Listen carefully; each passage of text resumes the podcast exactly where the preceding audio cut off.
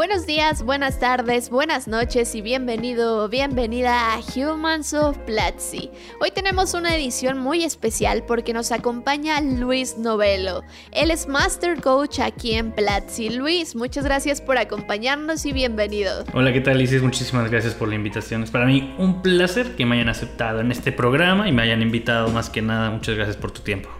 Cuéntanos un poquito de qué es lo que haces en Platzi desde las 9 o a la hora en la que tú comiences a trabajar hasta que sales. ¿Cuáles son tus actividades? ¿Qué es lo que hace un Master Coach en Platzi? Claro, mira, em, el Master Coach en el que el, el, perfil más bien en el que estoy, que es el Academic Master Coach, eh, somos diferentes roles de Master Coach en Platzi Master pero mi parte es más bien el seguimiento del aprendizaje o de toda la ruta que van a tener los estudiantes durante la primera etapa del programa de Platzi Master. ¿no? Mi día a día es levantarme, tener en cuenta o revisar cuáles son mis agendas o mis meetings, tengo reuniones semanales con los estudiantes o con los estudiantes nuevos. Ahora tenemos un cohort en puerta, que es el cohort número 7, que estamos muy contentos de eso.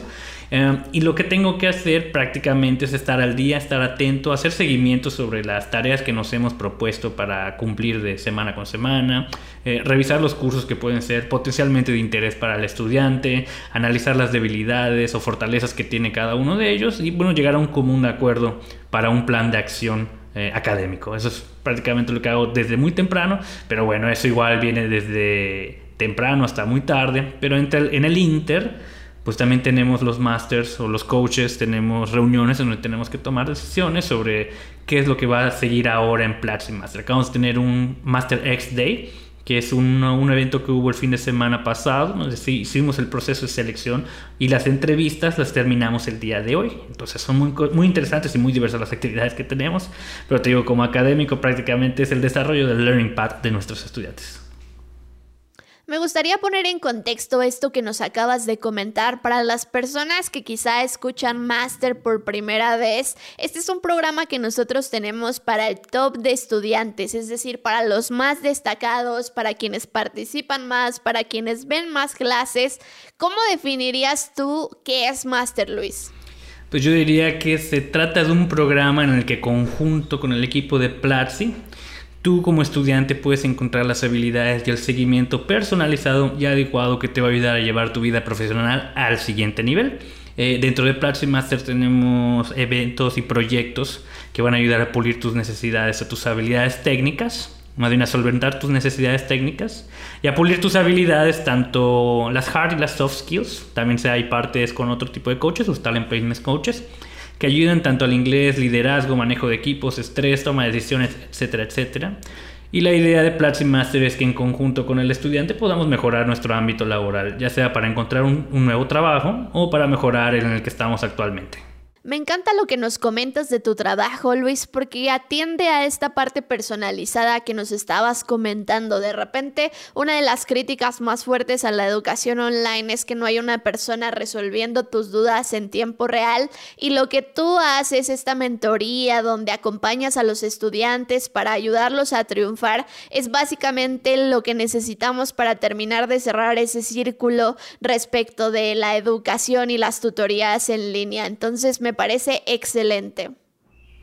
Sí, y de hecho una de las cosas que me encantan dentro de Platzi Master es que puedes encontrar un acervo completo de mentores que te pueden ayudar desde la parte profesional. Te pueden decir, mira, la verdad es que en mi ámbito laboral, no sé, en frontend utilizamos React y te puedo decir que a pesar de tener estos problemas o estas ventajas, pues también es bueno saber un poco de, no sé, por ejemplo, Node que Node.js nos va a ayudar en la parte del backend, ¿no? Y pues son consejos muy, muy valiosos ya que prácticamente nos hablan desde la experiencia, sobre todo nuestros tech mentors.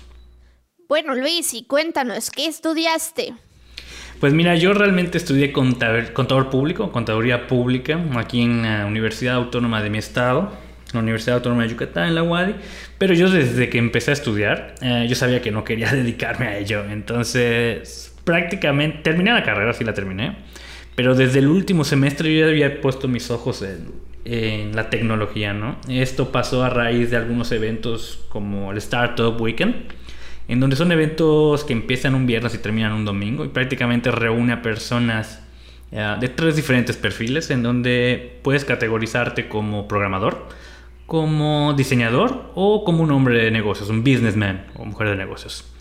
Entonces yo me acuerdo que iba a estos eventos y me di cuenta enseguida que la gente que no tenía un perfil ni de programador ni de diseñador, los catalogaban específicamente en business intelligence, en businessman como por, por default, ¿no? Si eres psicólogo, businessman. Si eres administrador, businessman. Si eres contador, businessman. Si eres, no sé, abogado, businessman. Y, y la verdad es que eso no, no es que no me haya agradado, pero sentía que no había mucho que pudiéramos hacer. O sea, realmente era muy ambiguo ese rol. Pero ahí es donde me di cuenta que el de los más importantes era la parte de los programadores. Porque, por ejemplo, si tú eres un businessman, pues no importa que tuvieras supieras cómo hacer dinero con tu idea, si no sabes programar, no sabes diseñar, no podías, una, entregar un mock-up si no sabes diseñar. Y dos, no podías programar una aplicación o un MVP que te permitiera continuar. Que es el caso contrario de los programadores, ¿no? Que no importa si no sabían cómo vender la idea, pero tenían un MVP para el final del evento, pues evidentemente pues se llevaba mucha más eh, pues aprendizaje de estos eventos, ¿no? Entonces, eh, así es como empecé mi vida del dentro de las tecnologías, como que empecé a coquetear con la idea de cambiar y fue prácticamente cuando decidí, ya cuando terminé la carrera, me decidí acercar a un compañero que me enseñó, bueno, no me enseñó, o sea, yo le pedí realmente, le dije, ¿puedo trabajar en tu agencia de software? Le dije, la verdad es que me da igual si, si yo soy el chico del café o, me pones a hacer cualquier talacha o tareita, ¿no? Como le decimos en México. Y me dijo, sí, no hay problema, vente. Em, es una persona muy, muy querida porque desde me enseñó desde HTML, CSS, un poco de PHP, estaba muy casado con PHP, ¿no? Eh, en esa época. Y me acuerdo que eran cosas muy, muy interesantes, pero sí eran monótonas. Llega un momento en el que dices, bueno, realmente no, no es esto lo mío, ¿no? Porque era realmente, me ponían a mandar correos, hacer el MailChimp, pero poco a poco empecé a entender un poco más cómo funcionaba la estructura del web services y es como empecé ya como a, entender mejor los frameworks y en específico también estuve un poquito de tiempo después de como unos ocho meses eh, desarrollando como frontend en iOS con Swift. Entonces prácticamente ese es el inicio de toda mi historia. Pero hay muchísimo detrás, ¿no? O sea, como estoy ahora, hay muchísimo que contar. Luis, y me gustaría regresar a lo que nos estabas contando sobre esta decisión que tomaste cuando notaste que ya no estabas satisfecho con la carrera que estabas estudiando, cuando dijiste esto ya no es lo mío. Yo creo que hay muchas personas allá afuera que tienen la misma duda, que de repente están cruzando ese camino profesional y se dieron cuenta de que la carrera que eligieron no les satisface. Cuando tú ves en retrospectiva esta decisión, ¿crees que fue la mejor elección? Quizá con el conocimiento que tienes ahora hubieras tomado una decisión diferente para aquellas personas que se encuentran en este punto, ¿cuál sería tu consejo y cómo ves en retrospectiva esa decisión? Pues qué bueno que me preguntas, es muy interesante. Eh, siempre me hacen la, misma pregunta, pero eh, hay cosas muy interesantes, al menos en, en, mi lado. Yo sí te puedo decir que aprendí muchísimo, pero muchísimo que no hubiera aprendido, en, por ejemplo, en una carrera de ingeniería de software. Eh, cosas contables de, administra de administración que me ayudan a lo que me desempeño hoy en día. Hoy en día me desempeño como Business Intelligence, o bueno, me desempeñaba antes de dedicarme al 100% a Platzi Master eh, eh, en un puesto de Business Intelligence Lead, en donde evidentemente necesitas tener eh, pues estos conocimientos administrativos, de finanzas, cómo funciona una empresa, para poder sacar el mayor provecho. Ah, lo que sí creo es que tal vez si me hubiera enfocado o me hubiera hecho un cambio a ingeniería de software, por ejemplo, o ciencias de la, de la computación, yo creo que ya estaría enfocado más a un ámbito como backend developer o tal vez de servidores o sysadmin. Pero yo creo que siempre es muy valioso todo lo que aprendemos, no importa el área. Te voy a explicar por qué. Eh, en mi caso específico, yo estaba decidido a, a, tener de algún lado la conexión con las tecnologías y es entonces que decidí estudiar en su momento una maestría en línea, eh, precisamente en tecnologías de la información y la comunicación. Pero a la mitad también de la, maestría dije, oye, ¿no será, Luis, que como te pasó en la licenciatura que no viste con tiempo y luego te arrepentiste por no aprender software? Ahora me va a pasar con la maestría. ¿Será que me estoy perdiendo algo? ¿Será que mi visión no va más allá? Y es entonces cuando empecé a investigar y conocí el mundo del análisis de datos, data science, big data, inteligencia artificial, ¿no? Pues bueno, como tú sabrás, es una de las, de las áreas de, de oportunidad de trabajo más complicadas. Es muy complicado entrar a esta zona de trabajo viniendo de un background de ingeniería de software, pero es más complicado o el triple complicado viniendo sin los fundamentos académicos para ello, ¿no? Pues bueno, la verdad es que esto no me desilusionó nunca porque resulta que hay una, una un departamento, una zona dentro del, de, la data science que premia a las personas que vienen de otro background y premia en específico mucho a las personas que vienen del sector de finanzas. Y este sector se llama el Business Intelligence. Entonces, el Business Intelligence premia que tú sepas cómo funcionan las, las pues bueno, las empresas, cómo hacer dinero dentro de la organización, cómo reducir costos, cuáles son las utilidades. Y pues eso unado a nuestro conocimiento de las tecnologías como bases de datos, aplicación de modelos matemáticos, eh, mucha álgebra, hay muchísima álgebra, reporting, visualización de datos para toma de decisiones, pues bueno, es un súper extra en todo este show y evidentemente yo no me podía de haber dedicado a esta zona o a este tipo de cargo de Business Intelligence sin haber tenido la parte de contabilidad. Pero ojo, no solo es para finanzas. Incluso dentro de Platzi Master eh, tenemos estudiantes que vienen de un background, hay una, hay una estudiante que por ejemplo tiene un background de veterinaria y ahora está haciendo Business Intelligence para mejorar los procesos dentro de su clínica porque ahora puede identificar varias cosas que estén relacionadas con su área de conocimiento. ¿no? Y más allá tenemos otro estudiante que también está enfocado pero en otro tipo de áreas, en la música. Y todos sus proyectos de Business Intelligence y de Data van enfocados en música.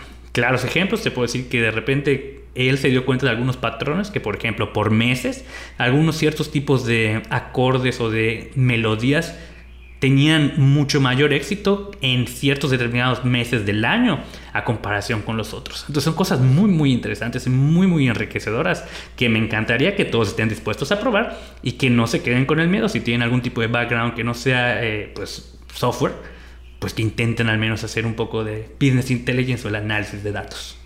Me encanta lo que nos estás comentando porque efectivamente una decisión no excluye a la otra y me encanta también que te hayas aventado al ruedo, que hayas decidido tomar este nuevo camino profesional.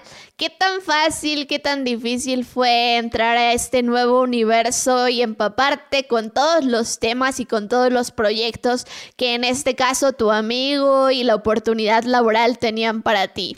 Pues mira, no te voy a mentir, y la verdad es que estuvo muy, muy duro. Habían días buenos, habían días malos. Eh, eh, días buenos donde aprendí algo, días muy malos donde tenía bloqueos por, por, por una semana, por ejemplo, ¿no? O sea, de repente yo no entendía bien, ya no era tanto front-end, era cuando, cuando migré un poco, o sea, no era front-end web, era front-end de de iOS en Swift y de repente tenía problemas eh, razonando un poco sobre las variables o las declaraciones de funciones, etcétera, ¿no?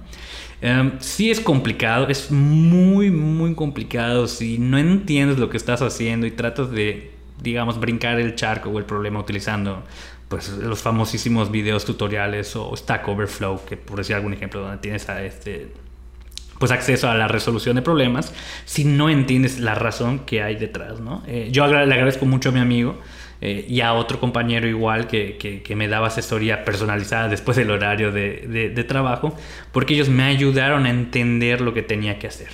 Entonces yo sí, le, yo sí les recomendaría a las personas que nos están escuchando que no tengan miedo, la frustración está ahí, es parte de, de estos saltos que vamos a dar y no, no se queda solo en programación. Realmente cuando estás en un trabajo de entry level en cualquier lugar, en un área que no es de confort tuyo, pues eh, es, es, es normal que tengas estos miedos, frustraciones. Eh, yo creo que una, una, parte muy importante de esto, y es que es fundamental de Platzi, es el nunca pares de aprender, ¿no? No porque no lo sepas, no lo vas a saber en algún momento, y que el miedo no sea un obstáculo. Yo prefiero que el miedo sea pues un impulsador. Me encanta esto que nos comentas porque creo que una decisión no es excluyente a la otra y el valor aquí está en saber conectar los puntos. Y además tú tomaste uno de los caminos más interesantes que fue literalmente saltar a la alberca, empezarte a empapar en esta empresa de software que tenía tu amigo. Cuéntame qué tan fácil, qué tan difícil fue esta primera experiencia laboral en un área totalmente distinta a lo que tú habías estudiado, para lo que tú te habías preparado. ¿Cómo fue esa primera experiencia? Pues mira, realmente lo que sucedió es que seguí con mi, eh, mi desarrollo académico. Eh, terminando la contaduría, te dije que estuve luego en la parte esa de, desarrollo de frontend y luego al mismo tiempo intenté hacer, o sí terminé la maestría en tecnologías, Pero uh, tuve una oportunidad para seguir estudiando también de manera presencial, porque la primera maestría que te comenté era pues en línea. Entonces, en la que sí tuve presencial, eh, había un programa que me impulsó a estudiar en el extranjero y allá aprendí una metodología pues de educación muy interesante que es prácticamente pues algunas de las cosas que, que, puedes ver en Platzi, ¿no? Que es el tu propia construcción de, conocimiento te ayuda a hacer la resolución de problemas. ¿no? Eh, yo estudié finanzas corporativas y banca de inversión como mi segunda maestría y ahí aprendí que la gente o, los estudiantes o más bien cualquier persona en el ámbito profesional tiene que saber resolver problemas y también refutar sus ideas. Te voy a poner eh, casos concisos para que quede muy claro. Eh, en ejemplo, aquí en México cuando yo tenía algunos ejercicios como Ah, empresa A quiere adquirir empresa B. Empresa A tiene tantos millones de dólares en banco. ¿Qué es lo que puede adquirir o cuánto puede adquirir de la empresa B y en cuánto tiempo, ¿no? por ejemplo? Entonces te dan unos cálculos, te dan unos números, tú presentas un, problema en papel y lo entregas tal cual como respuesta. Que no está mal, está bien académicamente, pero eh, en esta otra escuela donde estudié, em, las cosas eran muy distintas. No te decían empresa A, no te decían empresa B, te decían, mira, somos el grupo LVMH, que es el grupo que comprende a Louis Vuitton, Moet y Genesis, y queremos comprar al grupo Clermont. Y el grupo Clermont, entre muchas marcas luxury que tiene, está incluido pues Pierre Cardin, ¿no? nada más para, para que ubiquen más o menos el tamaño de las, de las empresas. Eh, estamos viernes, necesito que el lunes me digas qué es lo que vamos a hacer para adquirir al grupo Clermont. A Richmond, perdón, al grupo Richmond. Ah, pues, eh, ok, maestro, me podría decir cuáles son eh, pues, la evaluación de las empresas, los assets, etcétera. Y la respuesta me dejó impactado y me ha mantenido, o sea, siento que lo tengo muy, muy marcado, creo que lo tengo tatuado en alguna parte de mi ser porque no lo voy a olvidar. Es lo siguiente. El maestro me dijo, mira, ahí tienes de formación, porque teníamos acceso a la terminal Bloomberg, la terminal Bloomberg es de finanzas, tiene acceso en tiempo real a toda la información financiera de todo el mundo, de todas las bolsas. Ahí tienes eh, la terminal Bloomberg. Por favor, entra y tú revisa toda la información que puedas. Revisa cuánto cuesta la acción, cuánto dinero tienes en el banco de ambas empresas. Justifícame tu respuesta. Nos vemos el lunes pues evidentemente era así una locura, ¿no? No podías hacer consultas porque el maestro ya no estaba en la escuela y era prácticamente, ok, estos son mis descubrimientos basados en lo que yo sé, yo creo que esto te puede servir y yo creo que podemos hacer este plan de acción. Entonces, esto me sirvió muchísimo dentro del área del Business Intelligence porque me hizo perder el miedo a confiar en mis descubrimientos, a documentar bien y a justificar mis respuestas. Eh, mencionas una parte muy importante de cómo haces el salto. Imagínate entrar a un, a, un puesto de analista de datos o de business intelligence sin tener, uno, no tienes experiencia profesional, dos, eres un contador público es súper es súper difícil. O sea, tienes rechazos por todos lados, que porque no tienes la, carrera, que porque no tienes la experiencia, porque no entiendo lo que haces, porque si eres contador aplicas a este, o más bien, porque si eres, eh, si tienes background de tecnologías, ¿por qué no sabes estas tecnologías? Era súper complicado. Entonces, ¿cómo, cómo, ¿cómo hice esto? Que también es una de las metodologías que aplicamos afortunadamente en el Platzi Master, es haciendo proyectos personales. Más adelante les puedo invitar para que revisen algunos proyectos que he hecho, pero prácticamente lo que tuve que hacer fue desarrollar problemas y más bien proyectos personales utilizando bases de datos públicas y haciendo mis interpretaciones de acuerdo a mis conocimientos y justificando mis respuestas. Este tipo de proyectos llamó la atención de los reclutadores y es así como eventualmente conseguí mi trabajo. Entonces, pues bueno, para que veas cómo va más o menos. Sin duda tu historia refleja que el miedo no debe detenerte, no debe ponerte ningún límite y es una gran lección que nos has regalado. Luis, ahora me gustaría saber cómo continuó tu camino profesional. Una vez que dijiste, bueno, el desarrollo me gusta, pero no es lo que quiero hacer para el futuro quizá, ¿cómo diste esa siguiente vuelta profesional? Pues mira, a mí lo que me sirvió mucho es siempre voltear a ver hacia atrás. Era, ok, ya llevo dos meses, dos, tres meses, cuatro meses con puro rechazo. Ok, ¿cómo estaba yo hace cuatro meses? Hace cuatro meses no sabía Mongo. Ahora sé Mongo, pero me siguen rechazando. Hace dos meses no sabía Tableau, pero me siguen rechazando. Y eventualmente vas a decir, ok, o sea, no es que esté estancado, estoy mejorando, todavía no llego a ese lugar. Entonces yo creo que es muy importante ver el crecimiento que nosotros mismos tenemos al corto o a largo plazo y eso te va a mantener motivado También es otra cosa que, que suena, a lo mejor ya no lo he escuchado muchísimo, pero es toda inversión que hagas sobre ti mismo, sobre todo en educación, vale la pena y paga, paga, paga rendimiento por muchísimo, ¿no?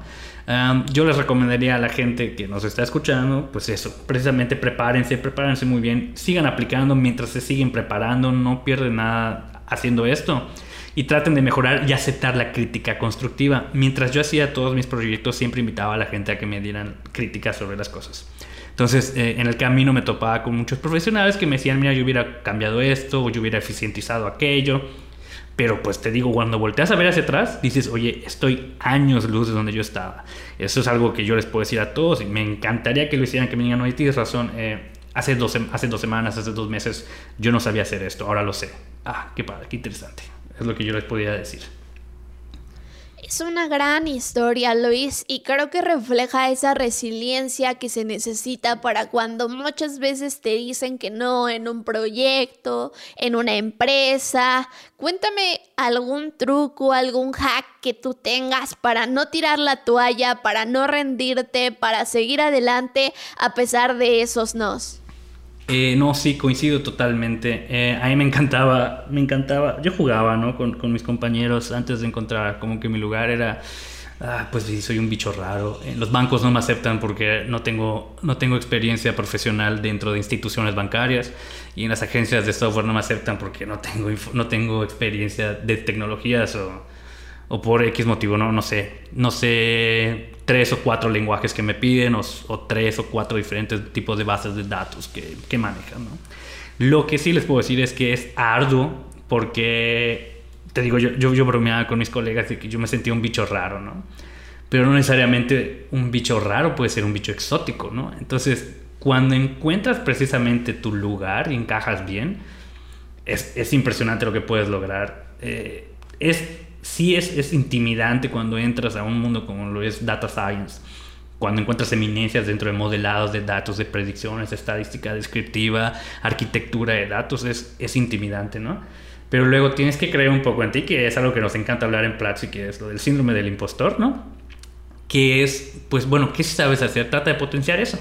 Entonces siempre es así como, ok, eh, mira, yo realmente, pues sí, no sé hacer un código eficiente, eh, sé codear tranquilamente en Python, que es mi herramienta, es lo que yo utilizo, pero a ver, vamos a interpretar datos, vamos a ver quién puede interpretar datos mejor, sobre todo datos financieros que le hagan sentido a la empresa. Entonces, yo creo que sí es muy interesante. Eh, yo sí me considero todavía un businessman que se metió a ciencia de datos, pero no le quito tampoco para nada el mérito a las personas que son muy enfocadas. Eh, como tú mencionas, una, una carrera menos horizontal, más vertical, que creo que están como que muy específicos, no sé, por ejemplo, gente que está dedicada a los modelados de datos. Está totalmente de acuerdo. Yo quiero que entiendan, o es totalmente aceptable, yo quiero que entiendan que en el data science somos un equipo. O sea, hay gente que se dedica al modelado, hay gente que se dedica a la estadística descriptiva, hay gente que se dedica a las bases de datos, a la estructura y hay gente que interpreta datos. Cada quien tiene un perfil, cada quien tiene un rol. Entonces, cosas muy interesantes que yo te puedo decir específicamente que puedo aportar dentro de estos grupos, pues es eso, es el know-how del business. Y en general, pues por tratarse de finanzas, entiendes que es un panorama más amplio. Pero eso no demerita que cualquier persona que viniera de cualquier otra rama que no sea software no pueda dar sus propias interpretaciones, porque aceptémoslo, o sea, yo no soy el, el, experto en cada uno de ellos, y el claro ejemplo son con los estudiantes que te había dicho, ¿no? Cada uno, dependiendo de sus ramas, sabían qué era lo que tenían que buscar, sabían cómo interpretar sus propios datos. Entonces yo creo que, que sí, es diferente, es distinto, pero también es muy difícil, pero yo creo que es muy reconfortante. Yo hago lo mismo que te había mencionado antes. Yo volteo a ver a hace cinco años o tres años y jamás me, me, había imaginado que yo estuviera dentro de un lugar donde me aceptaran tal y como soy, tecnológicamente hablando y en skills, como lo es Platzi. Yo me siento súper feliz y yo creo que eventualmente las personas que lo van a hacer pues bueno, pueden encontrar su lugarcito como bichos exóticos. Luis, ahora me gustaría rebotar contigo una teoría que tengo sobre esto que nos acabas comentar respecto de las carreras verticales contra las carreras horizontales. Es decir, estas personas que de repente quizá tienen un área del conocimiento y han crecido hacia arriba con las especialidades que son comunes a esa área o perfiles que son quizá un poquito más como el tuyo, que de repente han saltado a desarrollo de software, pero están haciendo business intelligence, pero tienen conocimiento en finanzas, es decir, estas carreras que son mucho más transversales, mucho más horizontales, por decirlo así, ¿cuáles son las ventajas de un perfil respecto de otro? Porque yo he notado que estas personas que de repente tienen ese conocimiento horizontal también tienen algunas ventajas respecto de las personas que tienen un conocimiento, por decirlo así, un poquito más especializado y La diversidad de alguna manera también suma. Me gustaría saber qué opinas tú sobre esto, si suena muy loco, cómo ha funcionado en tu experiencia. Pues siempre sentí la incertidumbre mientras desarrollaba mis proyectos personales, no te voy a decir que no, pues porque evidentemente yo al menos no me sentía un data scientist, un business intelligence, un data analyst, data analyst, hasta que me llegó la oferta. Luis, nos encanta lo que haces con los reportes, quieres ser el business lead, business intelligence lead de esta empresa. En ese momento dije, ok, aquí soy, aquí, de aquí pertenezco y eso es a lo que me quiero dedicar. Y evidentemente no es sencillo, o sea, una vez que llegas te das cuenta que tienes que aprender N cantidad de tecnologías, N cantidad de reportes, N cantidad de KPIs, etc, etc. Es una de las áreas que exigen muchísimo y que también más repercusión económica tiene dentro de las empresas. Entonces, ese yo creo que, que fue el momento eureka cuando por fin firmé mi contrato con un puesto que decía Business Intelligence Lead. O sea, me acuerdo perfectamente y, creo que fue a partir de ahí que yo ya encontré el lugarcito y, la, y ya, yo ya tenía mi brújula para saber hacia dónde apuntar.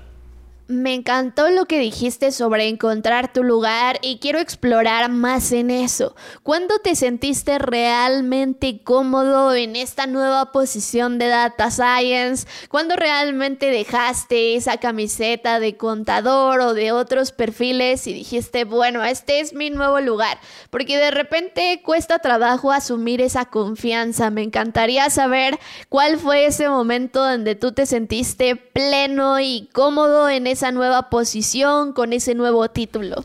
Pues mira, yo siempre he sido fanático de que la tecnología es para todos, no tienes que ser de, pues bueno, de la escuela de software. Creo que soy un claro ejemplo y me gusta difundir esto y enseñarlo.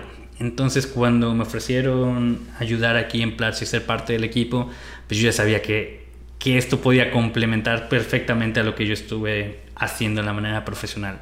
Eh, mi trabajo aquí es tratar de hacer que la gente que no necesariamente viene de un background de tecnologías, que encuentre ese pedacito, que encuentre y que sepa que hay un lugar que premia a las personas que saben hacer ese tipo de cosas de otros departamentos que no tengan que ver el software. Es por ello igual que te comento y aprovecho que soy maestro o profesor de dos cursos que tenemos dentro de Platzi, donde uno es sobre visualización de datos y el otro es de storytelling con Tableau. Ambos son basados o pensados en personas no técnicas, sin embargo, tanto las personas de software como las de non-software van a encontrar mucha información de gran utilidad porque son skills que necesitamos a final de cuentas, sobre todo del business intelligence. La interpretación de datos por medio de la visualización es un tema que a veces está como que underrated pero pues, de verdad es, es, una maravilla, o sea, es, es elegante cómo logras hacer, transmit, cómo logras transmitir lo que quieren decir tus datos a una audiencia de una manera clara, eficaz y sencilla, ¿no?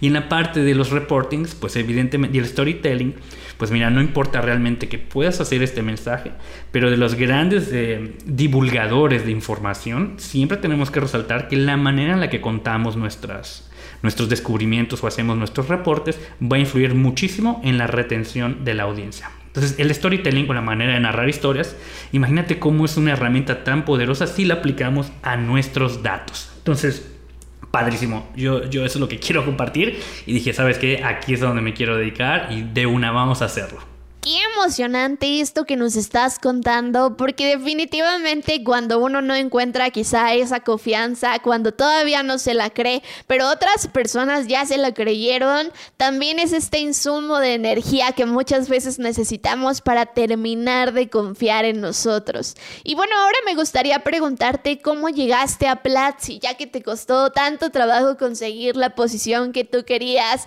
que por fin habías asumido esas tareas y ese título ¿por qué decidiste hacer este nuevo cambio profesional? Pues es muy gracioso, la verdad. Eh, yo este, estaba eh, pues un día navegando por Facebook y un compañero que, estaba igual igual dentro de Platzi Masters, sí. Este, había comentado que estaban buscando gente porque estaban haciendo el equipo un poco más grande. Y casualmente un amigo en común dijo, oye, ¿sabes qué? Este, yo creo que tú encajas con lo que están pidiendo acá en el perfil. Y realmente apliqué, o sea, no, yo no sabía a dónde estaba aplicando, ¿no? Eh, simplemente lo hice por curiosidad. Yo siempre soy así como de que, pues, vamos a ver en qué va, ¿no? Eh, hay muchas historias, te puedo contar muchísimas historias, muchas, muchas, muchas. Pero yo siempre digo, bueno, ¿por qué no? Vamos a hacerlo. Mañana, ayer, o sea, mañana me voy a arrepentir de lo que no hice ayer. Entonces, dije, vamos a tomar la entrevista, vamos a ver de qué trata esto, ¿no? Y casualmente, pues, de coincidencia, yo no sabía hasta que llega el momento de la entrevista, vi que era Platzi y dije, no manches, eso está padrísimo. Y yo sí conocía a Platzi desde el 2014, un poquito antes, cuando todavía se llamaban Mejorándola, ¿no? Entonces, para mí que de repente me digan, no estás en proceso de selección en Platzi, es como, mind blowing, prácticamente. Entiendo esa sensación. Oye Luis, ¿y cuál es el reto profesional más grande que has tenido aquí en Platzi? Además, desde esa diversidad que tienes en tu perfil, de conocer sobre diversos temas y sobre todo de entender también que las metas personales deben alinearse con las metas de negocio. ¿Cómo has hecho esto y cuál ha sido tu mayor reto profesional aquí en Platzi? Sí, pero qué bueno que tocas el tema, es, algo muy interesante. Eh, pues mira, va, hay, muchas estrategias, está muy interesante lo que planteas. Creo que no hay una respuesta sencilla a ello, pero te voy a contar más o menos como cosas que he podido realizar. ¿no?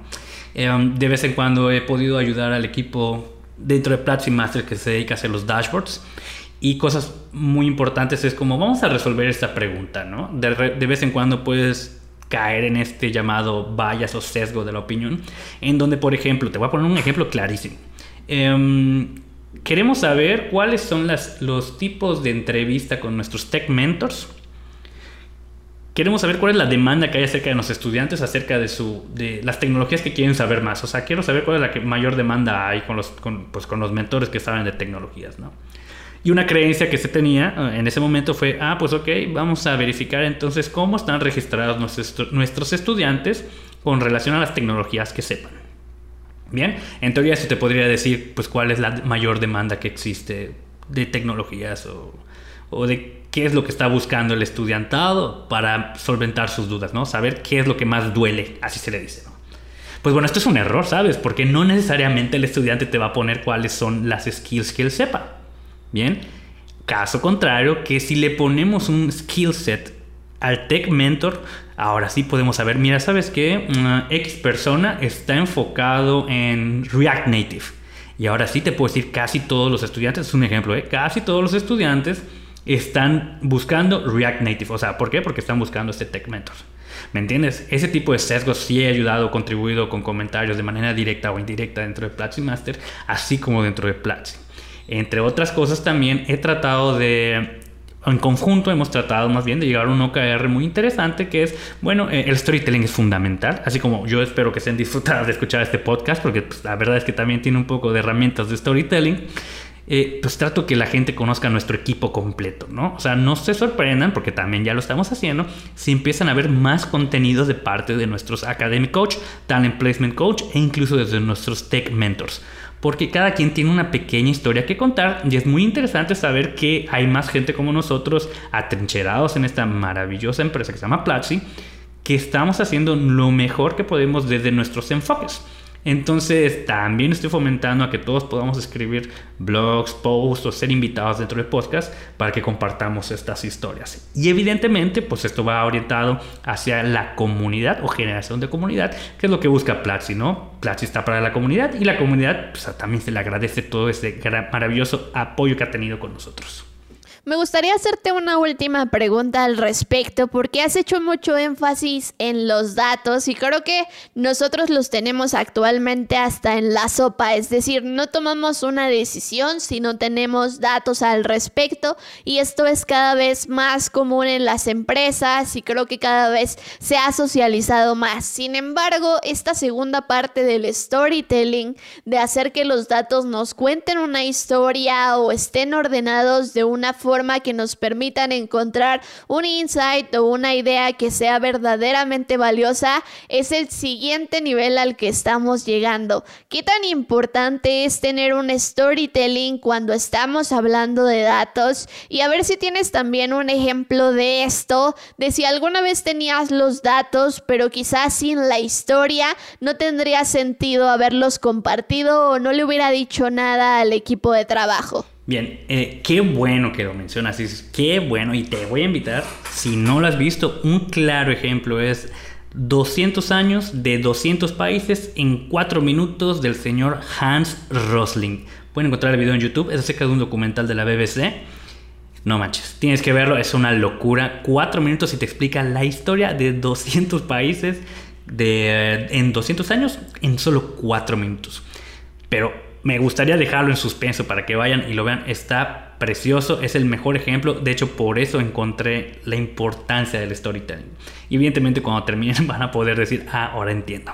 Pero algunos otros ejemplos que te puedo poner más a la mano es, por ejemplo, los divulgadores. Los mejores divulgadores de ciencia, como por ejemplo, no sé, Carl Sagan o Neil deGrasse Tyson pues son personas que conocemos o que ubicamos, pero son ese tipo de personas que nos cautivan al momento de hablar, que nos pueden explicar detalles muy complejos utilizando un lenguaje muy sencillo y de una manera muy estructurada. Seguramente también te has topado con personas que te cuentan historias y que probablemente te acuerdes hasta del más mínimo detalle de lo que han contado. Pues bueno, estos son algunos de los beneficios eh, de tener un storytelling pues adecuados de alto nivel, ¿no? Te digo, puedes encontrar muchísima gente, muchísima gente. Pero esos son mis ejemplos al momento ahorita. O sea, es, es, una, es una pena que no puedan verlos porque realmente es un video acerca de Hans Rosling. Sobre todo porque es de visualización de datos aplicado con storytelling. Es una locura. Por favor, de verdad, terminando este podcast que vayan a revisarlo.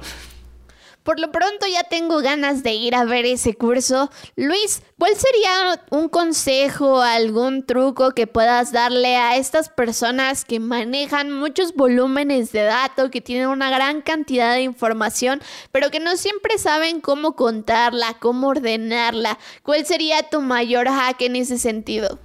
Pues mira, lo podemos resumir. Eh, de todas maneras, si quieren ahondar más en el tema, dentro de los principios de visualizaciones de datos para Business Intelligence, que es un curso que tenemos para Platzi, se ahonda un poco más en el tema. Pero lo podemos resumir en dos cosas. Una es, piensa en tu audiencia. ¿Quiénes son las personas que te van a estar escuchando? Y dos, ¿qué tipo de preguntas son las personas o el lenguaje también que están utilizando esas personas o tu audiencia al momento de entregar tu mensaje?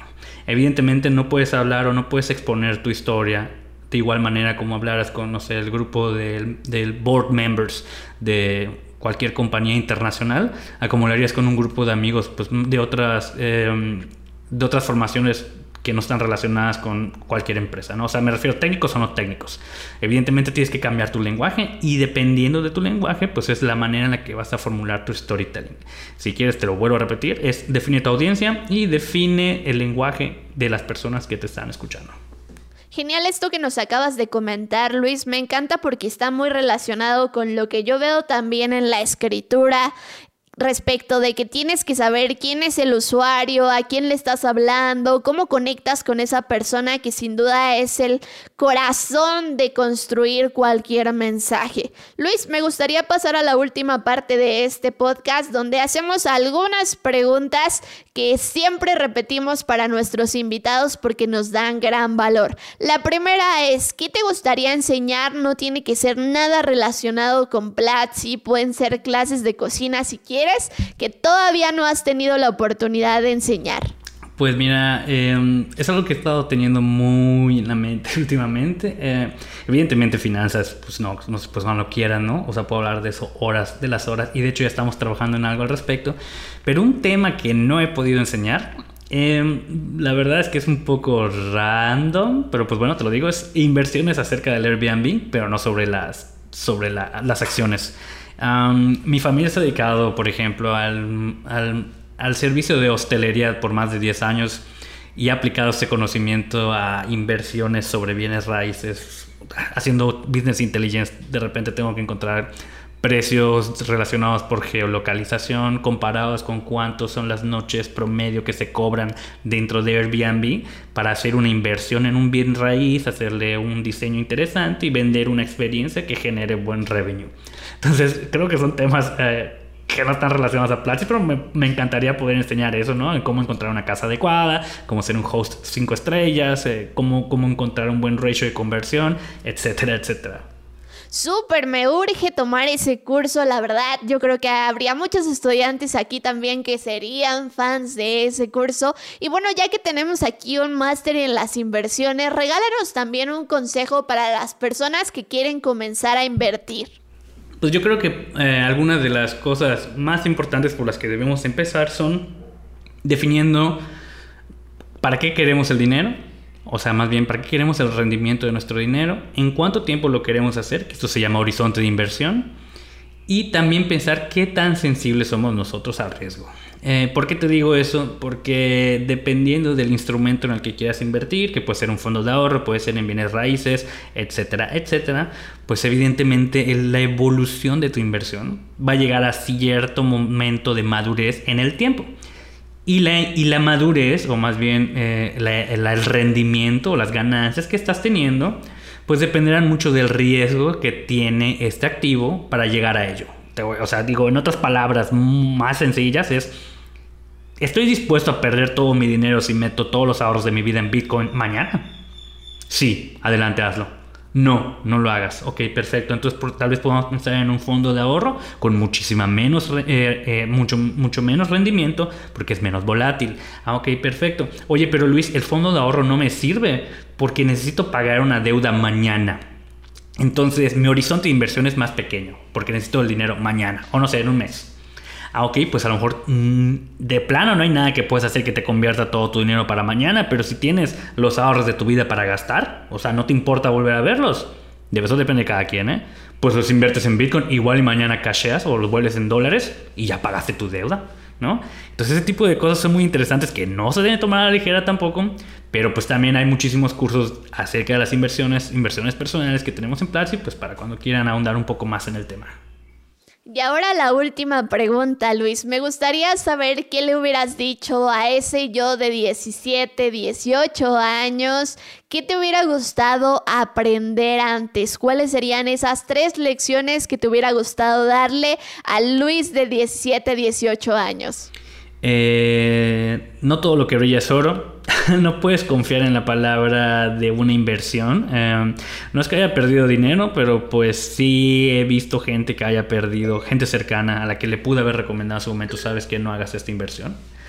Y tal vez hubiera aprendido a programar antes, estaría más contento. Digo, no cambiaría para nada mi carrera, porque entre otras cosas este, aprendí muchísimo del business intelligence.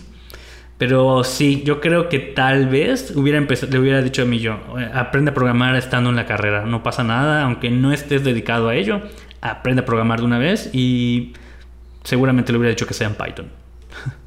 Sin duda, Luis, y me encantó este consejo que diste sobre la programación, porque yo creo que esa es una de las cosas que todo mundo debería saber. Todos deberíamos aprender a programar, porque al final del día es aprender a resolver problemas y te da muchas más herramientas para hacerlo. Excelente. Bueno, Luis, ¿qué mensaje final te gustaría regalarle a todos para finalizar este podcast?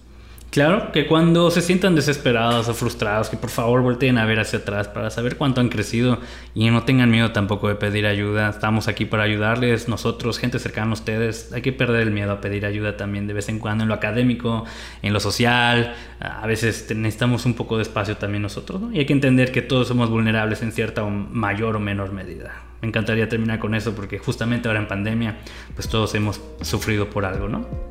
Gracias por acompañarnos, Luis. Gracias por mostrarte vulnerable, por contarnos de tus fracasos, de tus aciertos. Sin duda ha sido muy aleccionador y espero que los estudiantes y las personas que nos estén escuchando lo disfruten tanto como yo.